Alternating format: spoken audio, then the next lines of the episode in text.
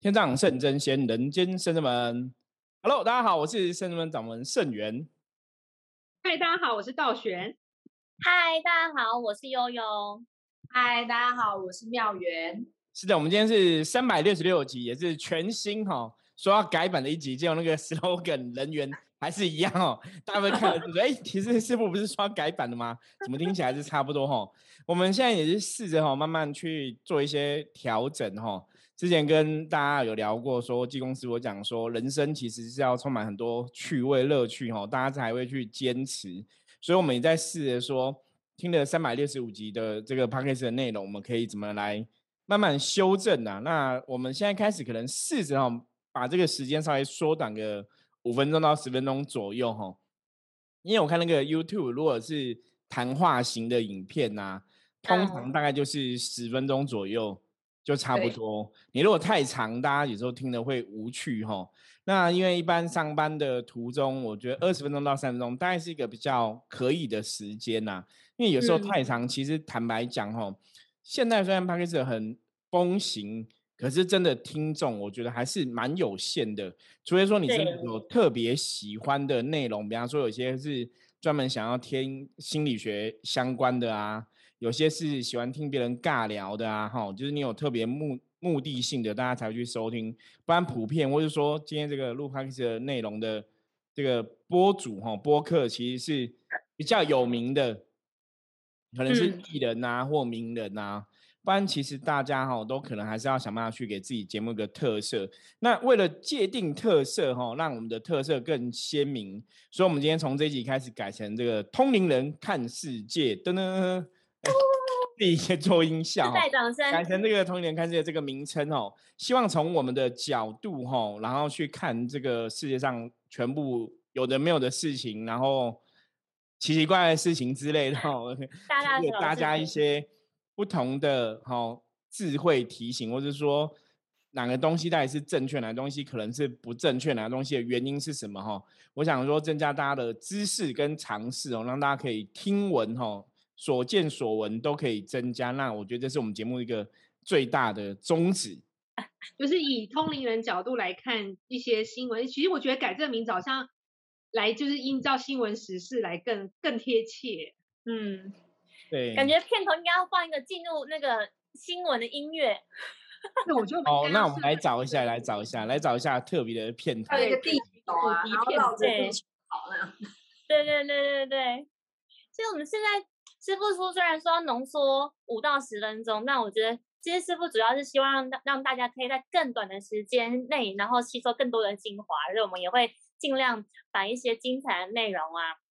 在这二十分钟之内带给大家这样子，可是又希望说讲的轻松，不要太太严肃啦。对，说讲说要浓缩，就到时候大家一听，哎，第一集四十分钟，因为前面打招呼就讲了十五分钟。对对。然后每次那个话匣子一打开，我说我啦，我自己本人就是，如果讲到那种真的是比较懂得专业的内容，就会一直聊，一直聊，一直聊哈。对，那今天这几句话，我应该也可以聊蛮多东西，跟跟大家来分享讨论。那我们今天来讨论什么呢？我们今天要来讨论一个最近很夯的新闻。新闻的标题是说，神像撞脸，诸葛亮永驻澄清，他是娱乐宫啦。因为这两天在网络上引发讨论，是在桃园龟山有一间宫庙替一尊神像开光，但不管是香客或是一般民众，第一眼看到那个神像，都觉得他。超级像已故的秀场天王诸葛亮，所以有民俗专家说，如果是把朱大哥奉为神，恐怕是有疑虑的，对祭拜的人还有已故的人都有不好的影响，就对了。然后那个宫庙的人就出来澄清说，其实这尊神明不是朱大哥，他叫做娱乐公，公就是公的母的，就是公，公的公。然后对于外界批评，然后这宫庙就是以平常心看待。这间在桃园的宫庙呢，就说他们的主神有交代，请他们去雕一尊娱乐宫。然后因为一开始他们对于这个名字很陌生，所以他们找了一个雕刻师来雕，还有跟他讨论这件事。然后呢，雕刻师就雕着雕着，就会长得那神像有点像诸葛亮。然后听说呢，就是如果你有欠债要跑路的，就还不出钱，可以来拜这娱乐宫保平安。然后如果你是艺人明星，也可以来就。拜这娱乐宫，因为它名就娱乐，娱乐事业的都可以来求事业顺利。然后呢，民俗专家又说了，他说，如果是真的真的把过世的诸葛亮大哥奉为神，如果没有按照程序呢，真的会有不好的影响哦。对，所以我觉得这个东西其实 可以从几个层面来讨论。那我先来听一下你们三个的想法，对这件事你们看法。我先讲好了，因为第一第一眼我们本来是看到影片，不是看到文字。我刚刚念的是文字，其实看到影片，他那个影片一出来就是那神像的画像，我真的吓一跳，我以为是公仔？哦，超像，说你这个公仔做的还不错，颜色很亮，怎么的话就会发现它是神像，神像，因为它。娱乐够拿金色的麦克风这样子，我说哇，这个公仔做的还不错，要卖就是神像，就有有点吓一跳，因为它不像我们心中想的神明的样子。后来就认真看完呢，我头很晕，我头是有点在晕眩，是真的有点在那边就眩了起来，就晕。他说哦，其实有点能量上可能是相似的嘛，所以会有点不舒服。然后呢，我就赶快抠妙缘。妙缘，我跟你讲，有一个影片，你建议一定要看，这应该很适合。不能只有你看到，对，不能只有我看到，就是有这个娱乐宫的新闻。我觉得现在其实新闻很方便，就是你在家里面天下事都可以知道，所以这个就算我们没有去宫庙走动，还是可以知道这个新闻。所以我觉得我是支持民俗专家说的，因为如果他是你都要的面相太像他了，太像了，嗯，对，真的太像，我觉得。如果已经往生，你当然希望他往他该去的地方去，不管是你要跟神明修行，或是在哪个地方等待等等，中阴是很多地方。但是我觉得不应该把他的雕这么像，跟这个已故的人，这样我觉得能量上会连结，而且。你去拜的人信众，你都会看到他的脸，就会跟那个往过世的人有关系。诸葛亮连接连接到没有错。对，会一直把他能量这样抓过来，抓过来，抓。其实对他来说是一种束缚，也许这是一个牢笼，一个框架，把他的灵魂锁在里面。我觉得是不 OK 的。对，那而且他还放大说，就是用他在生前的一些事迹，其实蛮雷同的嘛。就即便你现在还是可以平安，所以可以来拜他这样。对，所以其实这个是比较特别的，因为大概百分之九十九的人看到那尊神像，应该都会觉得他就是诸葛亮，因为太像了哈，他真的太像了。那你当然说，你说去封个娱乐宫这个名号。理论上可不可行哦？我觉得其实可以从几个重点来讨论。因为第一个要讲说传统的哦，传统的信仰上面来讲，封神这一件事情哦，像大家听到封神最有名的故事，应该有印象吧？是什么？封神榜。封神榜。对，就封神榜哈，封神榜就是封神最有名的故事哈。那因为民间信仰的延续，我们讲中中华文化的民俗的延续，其实跟老百姓的生活是息息相关的，什么意思？就是其实你看，大多数古时候所谓的神，吼，都是从老百姓的生活中所演化出来的。包括我们讲屋宅有屋宅的神嘛，然后以前咱们讲城隍爷，对不对？城隍是保护保保家卫国的嘛，所以有城隍的神叫城隍爷嘛。然后门有门神嘛，吼，山有山神嘛，然后厕所有厕所的神嘛。灶灶是养一家大小的吼，很重要的一个地方，所以灶有灶的神嘛。所以古时候民间的信仰，通常就是你生活上相关的，大家会用神的名称来称呼。那到后来，因为《封神榜》的故事出来之后啊，那其实大家就会更觉得说，哎，这个故事因为它相传很。渊源很大嘛，很多人都读过，所以大家就会更认知《封神榜》里面的世界会跟真实的世界融合在一起，所以那个集体的意识能量哈，基本上会有交流就对了。所以你看《封神榜》里面的很多神，就真的变成现实世界的神，比方说姜太公啊，哈，然后像其他的哦。李哪吒啊等等的哈，就是很多什么门神好像也是也有对四大天王啊之类的哈，就是很多的神就因为封神榜的关系，然后陆陆续续被封出来这样子哈。那所以其实民间来讲，从古到今常常有这个封神的举动啦，封神的做法哈。包括你们知道吗？哪尊神也是被封神的？应该不止哪一尊啊，很多尊神都被封神。你们有没有知道哪些神是被封神的？可以举一下例。妈祖娘娘。对，妈天上真母妈祖嘛。都知道。那还有一个神是应该大家也很了解的神哦，就是这个关红红的。对，因为从道教的传承啊，其实他们就是每一辈子，因为他们以前他们被封神，通常基本上来讲，他的程序啊、逻辑哈，大概是这样。比方说，他们可能在世的时候，在当人的时候，可能就有修修道，然后有学习道法，学习这个仙术啊，然后在世的时候，可能就已经在祭祀救人，在帮很多人，或者说像关圣帝君在世的时候，他的精神吼、忠义吼。爱国爱民的这个精神被大家所敬仰，所以他们死了之后会被皇帝历代的皇帝会封神。所以古时候你要被封神，大多数都是要皇帝先同意，因为皇帝是在凡间最大的。对，可以这样讲。可是皇帝叫天子嘛，所以封神是神说了算呐，不是你人类讲了，是。玉皇，如果以逻辑上来讲，是玉皇大帝说了算嘛？可是基本上来讲，皇帝都是天子嘛，皇帝都是天的小孩嘛，所以他是跟天有关系，所以皇帝才能封神，一般人是不能去封神的哈。所以古时候来讲，其实像关圣帝君、妈祖都是被历代的朝、历代的皇帝封成天上圣母啊，封成什么哦，关圣帝君这样都是被封神就对了，所以他们有很多很多封号。那这种名。传统的信仰，从皇帝的这个信仰来讲的话，因为皇帝是天子嘛，所以他才有这个权利可以进行封神哦。那到后来演变哦，民间信仰，我们刚刚讲民间信仰，其实很多时候大家要去封一个神，都会你可能会觉得说，哎，我家的祖先帮助哈，可能是这个地方的里长，我家祖先可能是这个地方的官，然后帮助了很多，所以死了之后可能封成神。比方说，像有些人可能觉得当官就可能像包大人一样嘛。哦，可能也是帮助很多人呐，所以也可以被封神这样子。就民间其实后来有这种状况，那到后来到后来我听说的状况严格就是，比方说你如果你家的祖先可能他以前在世的时候可能是当里长好了，可对每个邻里民都照顾有加，哦，都很热情。那死了之后，大家感念他的功德。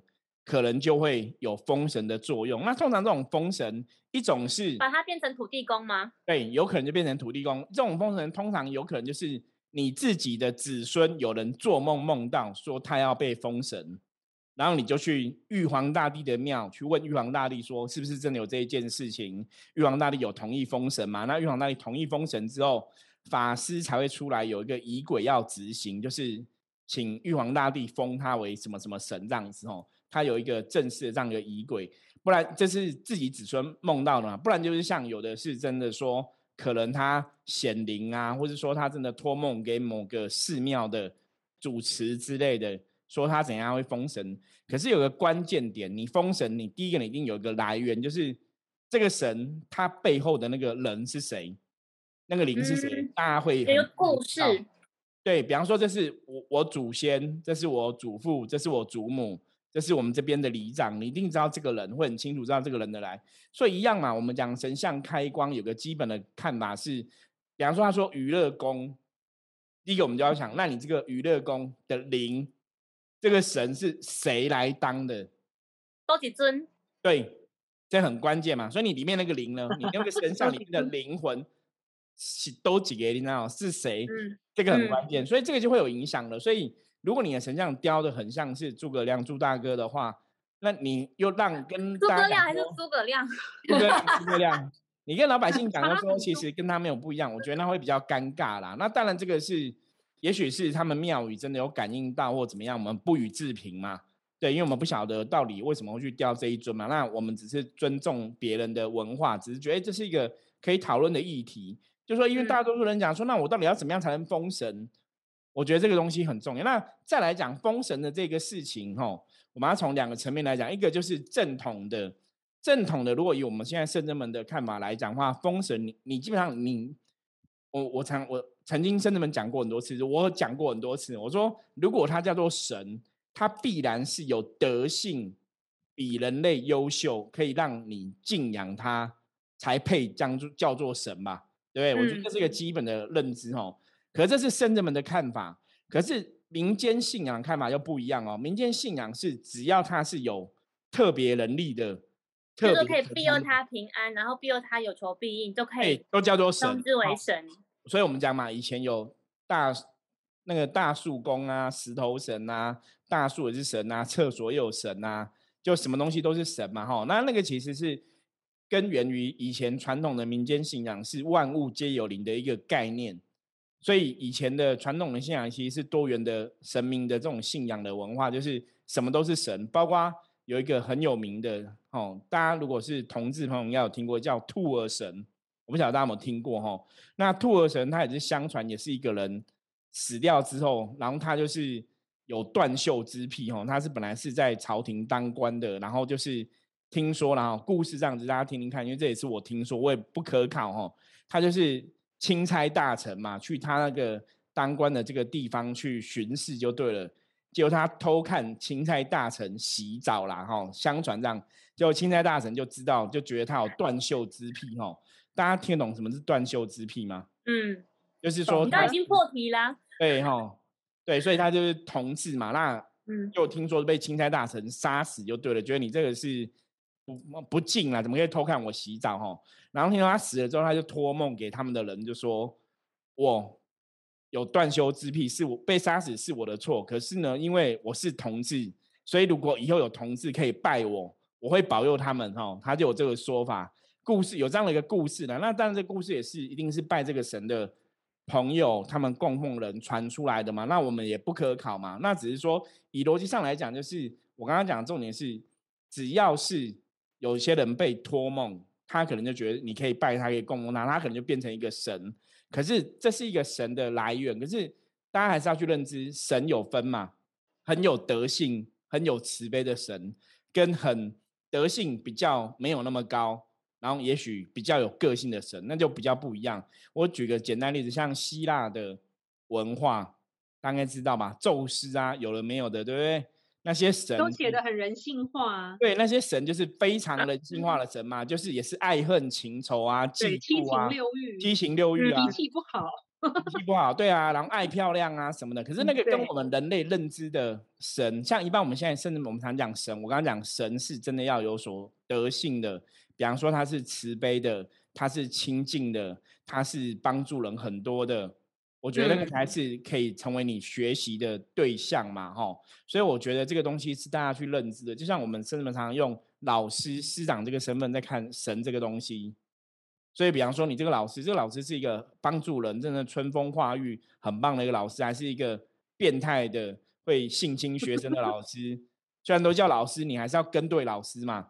以前有句话叫“好的老师带你上天堂”嘛，不好的老师叫你带你下地狱嘛。那个股票投资老师不是也这样吗？你要跟对，入对啊套房，入套房嘛，对，就你还是要跟对嘛，哈。所以一样。所以我说这个封神就是，当然像他们就有他们说法，我可以也有，比方说他们可能神明有交代或是托梦的，所以他被封成神，这个我们可以接受，因为传统信仰大概都是这样子。可是这个神的德性如何，这是大家真的要稍微注意一下。那包括你像这尊神，他也才刚刚被封封为神嘛，就是刚露出台面，就是新登场。然后所以像刚刚师傅说，我们就可以观察看一看，就是大家拜的那个状况，对不对？这也是一种方式。我觉得观察大家拜当然有状况，可是第一个是你要知道它的来源，它到底里面的灵是都几尊，里面的灵嗯是谁哈、我觉得如果你如果就像我们以前讲嘛，你是拜观音法门的，你可能里面都是修观音的的灵嘛，或是观音的学生弟子之类的嘛。那你这个娱乐宫是新的神，他到底是哪一位？这个来源可能让讲清楚，会让大家比较没有疑虑啦。所以我蛮想要问的，为什么那那边的妈祖会想要跟大家说，那个地方或是此时此刻会需要一尊娱乐宫？没有啊就他出来应该要做一点，是我讲啊，要做一点什神么？神是很慈悲的啊，顺着老嗯百姓的心愿会有变化。比方说观世音菩萨，观音菩萨会顺着大家的要求去变化他的形象嘛。所以如果变成这个样子，对，所以理论上是有可能的。我们当然不能都反驳，所以理论上是有可能。那你也可以讲说，我这个就是观音菩萨的自在化身变娱乐宫，我觉得我可以接受。就菩萨可是没有，可是好像没有听过有这样的神的圣号。没有没有，是对是没有是新创的嘛，所以我说人类世界是可以接受这样的东西出现的嘛。民间信仰是有的确有这样的一个渊源跟文而化，且保佑欠债不还想要躲避或招楼的人也蛮特别的。好，所以这个道玄讲了一个重点的，对，每个人都招了，就会跑去那边拜，然后要就你不想还堵人招。楼，对，警察去那边堵人，债主去那边堵人，对会堵得到是？对，可以。所以我们刚刚讲嘛那我如果，想要当谐星，我可不可以也去拜？因为娱乐啊，啊，应该可以啊，可以，可以，可以，可以。应该可以，理论上是可以然后剪那个头发，对，可更是像更我要讲啊，其实刚刚如果以神的德性来讲，你说欠债跑路可以拜，我们都觉得这就是比较不是那么适合我们了解的正统的一般信仰。通常神还是会劝人为善为主啦。我觉得神应该是嗯要有这样的一个德性是比较好。那当然，人家神有特别的需求，你你你就是那个欠债跑路，他要保佑，我觉得 OK 啊，那是你那个神的选择嘛。所以我觉得我们还是要比较尊重这样的状况哦。虽然我们不会去拜这样的神，可是如果老百姓有这样的需求，就像我们也不会去拜四面佛嘛，可是他还是有他的信众嘛。我觉得这个世界其是实就是这个样，那只是说，因为像四面佛我们不会去拜，也是我觉得他是比较欲望比较重的神嘛。那我们嗯其实是要去修清净的嘛，所以你是要去了解吼，你要跟的神，你要跟的老师是什么样的老的师。能量是怎样？对，那可能对你会有一个比较正向的加分。那你要去用那种利益交换的神，那是你的选择嘛？那只是说，我觉得今天开始哦，我们这个节目其实第一集我就觉得有点犀利了，会不会那种太针锋相对哦？所以我们还是要客观看。我们今天基本上对娱乐宫没有太多的批评指教，我们尊重每个庙宇的文化跟他们神明的的信仰。然后，比方说嗯，我们也相信说这是他们那边的神指示的。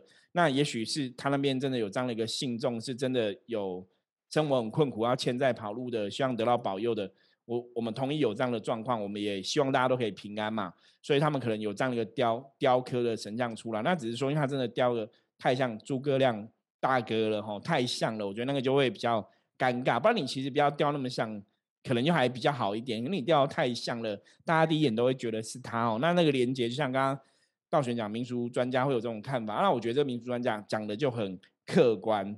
就我的嗯角度来讲，我觉得哎、这个专家就真的不逮急哦，就懂事情。不然有的民俗专家，我们以前也看到那种民俗专家讲的是很点点点的哈，就是不是很好的哈。想打一个问号，对，所以我觉得这个就是专业了。那我觉得今天从第一集《通灵人看世界》，真的从这个世界上新闻，我们给大家很清楚的定论哈，就是这个事情大概是怎么一个面向，或者说你要怎么去判断，你要有有什么样的智慧去看。我觉得其实这也是我们这个节目一直以来想要的精神呢，就教会你，让你有知识去判断很多事情，而不是说你真的。如果你没有通灵能力，因为比方说像我们比较有感应，我们可以直接感应到这个能量好或不好嘛。那一般人没有感应，你可以从什么角度来看？你当然就是可以从这个神的德性来看。对，我觉得这是一个比较重要，因为正确的封神，我刚刚讲嘛，它通常是一定要经过玉皇大帝瓦不瓦不会认证，嗯。再来就是寺庙要有个正式的禀天的仪式哦，然后有一个科仪要去执行，就是它有一定的程序这样流程。呢？嗯，对，那那个那当然是传统封神，所以一般我们刚刚讲嘛，以前的封神是你还是会知道这个里面的灵到底是谁，然后他到底做了哪些在生的时候做了哪些好事，帮助人类好事，所以他为什么可以被封神，这是一个最大的关键哦。因为像我知道以前传统的我们认识的一些朋友哈，如果家里有公庙的话，比方说他们的一些以前我认识有些比较呃前辈的一些通灵人呐、或是前辈的一些永住啊，他们有的真的是在神明旁边服务一辈子哈。那可能死了之后，可能真的有机会被回到神明的世界去，他们可能就会托梦给子孙，他现在可能被封神，当一个什么什么样的神明这样子。那通常他们梦到这个梦，通常第一个还是会是先求证，求证证实了之后，再去禀玉皇大帝，然后再去做正式的封神仪式哦。所以传统的，我现在讲传统的，我知道各个很多宫庙的体系，其实我都有听过这样的故事，就对了。所以我们可以嗯理解说，哦，为什么会有一个封神的那个状况？那当然就像我刚刚讲嘛，其实神明的信仰一直以来都是传统的民间信仰哦，多神文化一直以来是跟着人类世界的信仰在走。就是你怎么看，就会有什么样的神出现，的确是会这个样子。那我嗯们同意尊重他是神的这个身份，那只是你要不要选择去拜他、信仰他，那就是大家自由行政。对啊，或者是这个新闻，它可以把它这个故事的背后，或是这个人物背后的故事，再写的更完整一点，让大家说哦，原来是这么一回事，其实大家就不会有这么多问号或者是疑问，甚至可以取得，比如说我们同行同样的认同这样子。对，可是这个就是可能他们一开始在做这个东西也没有想那么多啦，或者说搞不好他们真的潜意识觉得这就是诸葛亮，只是被 对他的服装也很太像了，就是被被被像因为被大家爆出来之后，他们就会有点小不好尴意尬，因为你可能你没有经过，你有没有经过家人同意什么的？我觉得有很多问题要去厘清啦。那这肖像权什么等等的。对，这就要看他们神明怎么做。所以当初如果说你怕有这样麻烦，你如果说真的神明只是要有一个娱乐宫的神明要出现，你也可以不要刻这个形象嘛。因为你看，像一般，你就是说像演艺人员呐、然后他们会拜哪一尊神嘛？通常的演戏的狐狸神，不是狐狸神，那是狐仙啊。拜什么？拜来关公吗？还是拜什他们么？拜田都元帅，哦，对，一般你蓬看田都元帅不是嗯天蓬啦，哦，哦 都啦天天都，什么？田都元帅一定有。很多人是拜狐仙，这是猪八戒啊。对你那个是是八大行业在拜的啦。哦，对，就是不同的行业有不同的行业神哦，啊那个也是大家创造出来的哈、因为你说拜那个猪那个猪八戒，那其实八大行业在拜比较特别的神哦，那个就是不予置评，那个也是因为《西游记》的关系出来，就像大圣爷其实也是跟《西游记》很有关的一个故事嘛哈、那只是说我们讲嘛，你要去学神的德性嘛，你是要去了解这个神的德行，什么要亲近比较好嘛。那如果这个神是比较有欲望的，那当然可能就我觉得我觉得不是那么适合大家去去跟他学习啦。我觉得这是大家要特别去了解的。好，那我们今天第一集节目呢，很辛辣哦？对，不是很辛辣，直接评论也不算评论嘛。可是我希望这样的一个走向可以让大家更了解，对很多事情有一个更清楚的看法哦，更正确的知政治正见吼，然后可以去判断事情吼。所以我们刚刚讲到说，的确台湾是有这样的一个信仰传统的文化封神的这个制度没有错。可是你这个灵是从哪里来？这个神从哪里来的？他为什么可以当神？吼，这个东西还是很重要，而且它其实是有一定的规矩仪轨哈。那你要通常把一个，如果你真的是把一个过世的艺人拿来当神，的确就像那个民俗专家讲的一样，可能就不是那么适合哈。那我觉得这是大家要自己去啊、判断的部分。OK，好，那我们今天新的哈一集的谈话的内容，虽然感觉上比较点点点哦，应该算应该算什么？比较 他们自己讲完，然后自己又说还 感觉比较犀利嘛，对啊，哦，希望你可以让大家有一个不同的崭新的获得，因为之前一年三百六十五天，怕我们讲事情有时候讲的太含保糊不守听，保守，大家可能没办法听清楚哦。那我们希望就是给大家一个不同的感觉。那大家对我们这样的谈话的内容，如果有一些不了解的话，是有更多的意见哦，也欢迎直接跟我们讲。OK，那我们今天第一集，果然我还是主轴讲比较多哦，下一次就让其他的 弟子来分享多一点。OK，那我们今天节目就到这里了，我是圣门掌门圣元，我们下次见，拜拜。拜拜拜拜。